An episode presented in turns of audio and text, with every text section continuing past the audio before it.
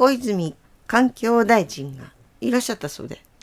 はいいらっしゃいました でもあんまりお話できなかったんでしょ？いやそれでもね最初は本当に10分っていうお話だったんですええ。調整をしてくださって最終的には20分のお話の予定だったんですよでも工程が遅れて結局15分になっちゃった15分で濃密な。そうすごく素晴らしいなと思ったのはねお忙しい中来ていただいて、挨拶をした後に、はい。ここでの時間は時間もあまりないですから先生のご自由に使っていいですって言われたんですよ、うん。でそれってなかなか言えない言葉でね。要は野生生物保護センターに視察に来られてんですよ。はい。そしたら手術室とかバックヤードとか動物とか見たいじゃないですか、うん。おそらく。で僕らも時間があればぜひ治療中の個体とか修正中個体お見せしたかったんですけれども、まあ本来はそうでしょうね。そう。だけれども、15分しかない。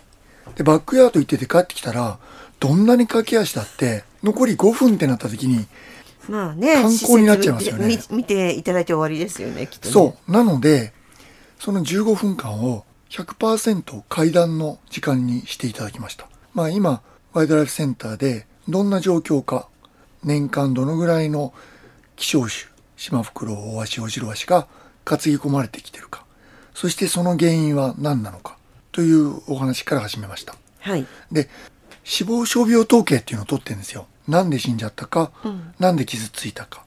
でシマフクロウで言うと交通事故なんですよ。1位が。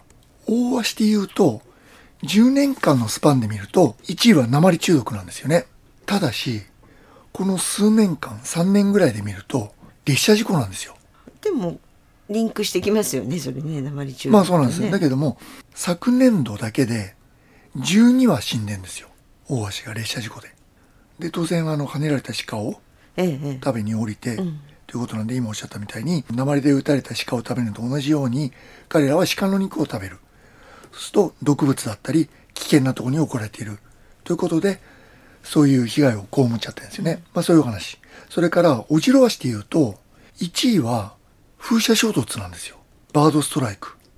みんな違うんだ。違うの。順番にまあお話をしたんですけども、特に、あの、列車事故については、まあちょっとこんだけ大量死になってるっていうのはよろしくないと。で、JR にしてみてもお金のない中で、じゃあ行政が JR に対して何とかしろよっつってもやっぱりできるものも限られると。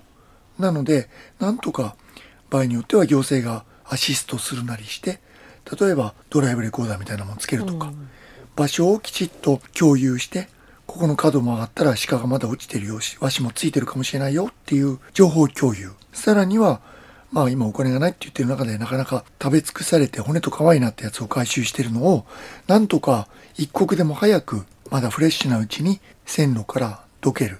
そういうのが絶対必要だという話はしました。はい。から、オジロワシについて言うと、風車の問題があって、もちろん大型風車っていうのは前々から問題になっていて、オジロワシだけでも今、60羽死んでるんですよ。分かっているだけで。その中には大型風車もあれば、今後作られるかもしれない洋上風車があったり、あと今、乱立している小型風車。これが問題なんですよね。小型風車って、アセスメントいらないんですよ。